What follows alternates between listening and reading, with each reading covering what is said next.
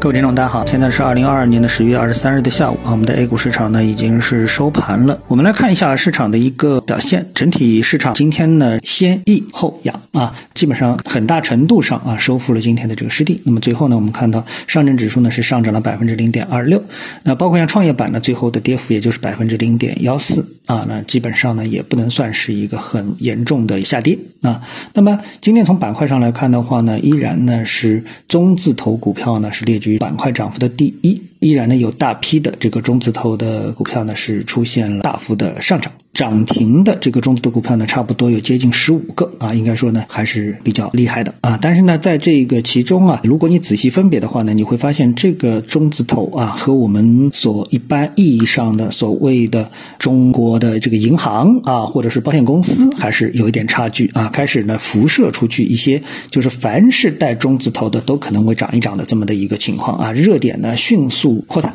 那么这个代表了什么呢？以及对于整个中字头板块，他们的一个估值的重新的定位，到底我们应该怎么来看呢？那我等会儿呢会给大家一些我的观点。那在这之前呢，我们先谈一下一个国际市场。那国际市场呢，有一些呃，我们的听众啊就在询问我这样一个问题，他说现在国际市场上好像啊币圈呢是出现了一个币圈的雷曼危机啊，然后呢很多人呢这个预言，首先呢这个币圈的危机啊会严重的打击这个币圈啊，导致相当一部分的交易所的倒闭啊，然后呢比特币价格大幅。的下跌，呃，整个的币圈呢是有一些大量零头的这么的一个感觉啊。那么这里面呢，我觉得啊，就是说观点可以有很多，其中的一部分观点是正确的，一部分观点是不正确的，或者说是欠逻辑的呢。我觉得都是非常正常的一个事情啊。我们不能说呃一定要百分之一百都正确，或者是百分之一百都错误啊。我们不能去做这种简单的黑白的这种定位啊。我个人觉得呢，这个币圈啊，以及包括美股市场给我们的一些启发。什么呢？比如说隔夜呢，这个标普五百的股指期货呢，重新回到了四千点的位置之上啊。那这呢，我觉得呢，有一定的信号意义，这是一。那么第二呢，就是币啊，比特币也好，然后以太坊也好啊。那我呢，主要呢关注以太坊啊，那比特币呢关注的稍微少一点啊。但是呢，在隔夜呢，他们呢都先是出现了很大幅度的下跌。那有朋友打电话问我，他说这个币圈雷曼危机啊，接下来会不会暴跌啊？我说呃，就你打电话之前呢，我好像看了还没有出现真正的暴跌，是不是现在暴跌了？他说没有，还是这价格。那我说你慌什么对吧？然后呢，就这个电话结束之后呢，呃。这个差不多呢，呃，这个币啊就从一个底部开始慢慢的攀升了啊，像这个以太坊呢，差不多反弹了接近十个百分点。那么从这样的一个数字来说的话呢，我觉得啊，整个币圈给我们的一个它的参考意义是什么呢？首先，它的下跌啊，大家都不太在意。啊，即使它会变成一个币圈雷曼危机，大家好像觉得也不是特别在意，因为毕竟币圈跟我们的这个金融和资本市场之间的关系啊，好像没有这么紧密，所以大家呢也并不是非常担心啊。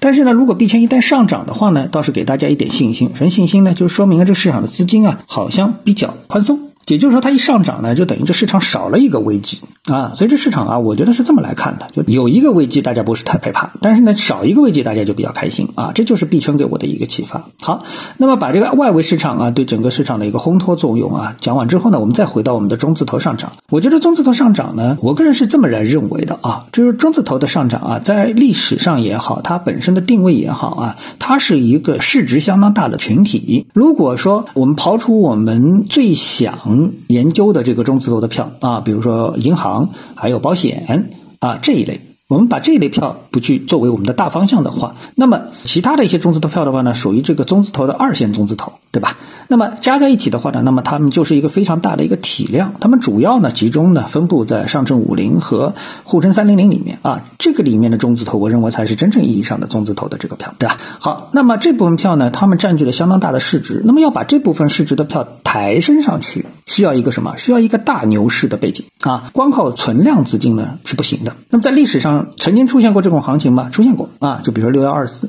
通过一个六幺二四的行情。六幺二四行情呢，实际上是从股改开始的，对吧？全流通股改啊，然后六幺二四这么的一个行情。好，那么通过这么一个行情之后呢，我们看到，呃，银行股基本上大的银行啊，全部都上市了啊，然后呢，中石油啊、中石化，反正基本上也就全部都完成了这个上市，保险公司也都完成了上市。也就是说，这些超级大盘股放在整个市场资金量不够的情况下面，他们是上不了市的。只有在大牛市的背景下面，大家的资金疯狂的涌入这个市场，才能去解决这些问题，对吧？那好，如果以此标准，我们再来看我们现在的 A 股市场，是不是具备了这样的一个背景呢？我们是不是钱已经充沛到了不断的有增量资金入场呢？我相信大家一定是持一个非认可的态度。啊，除非就是说这个有人掌握了我们不掌握的消息，说他在后台能看到说，哎呀，这市场的资金不断的增量资金在涌入这个市场，大家不用担心，中字头这个盘子虽然大，但是因为增量资金不断的涌入，所以他们一定会上涨。啊，是这样一个问题。那么第二个问题呢？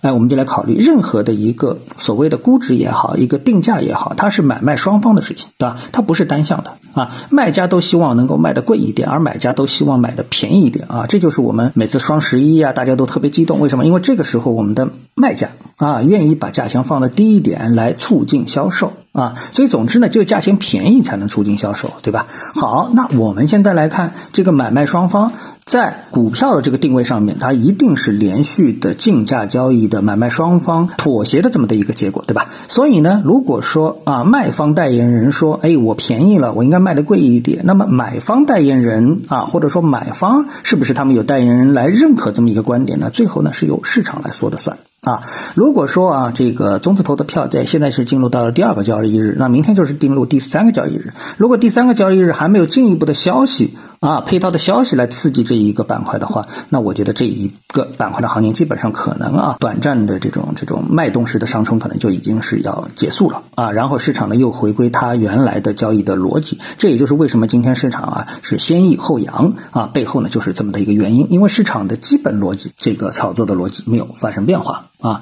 这才是一个基本问题啊！好，那谢谢各位的收听。另外呢，我们在十月二十四，也就是明天的晚上七点半呢，我们会进行一场直播啊。感兴趣的听众呢，可以点击我的首页的预告链来进行一个预约啊。欢迎大家到时候呢，我们做一个直接的交流啊。好，那么今天呢，我们就跟大家探讨一下，各位有什么想法或者是感受的话呢，欢迎在评论区里呢一起的交流，也希望各位呢是多多点赞、转发、订阅我的频道专辑啊，我们下期的节目时间再见。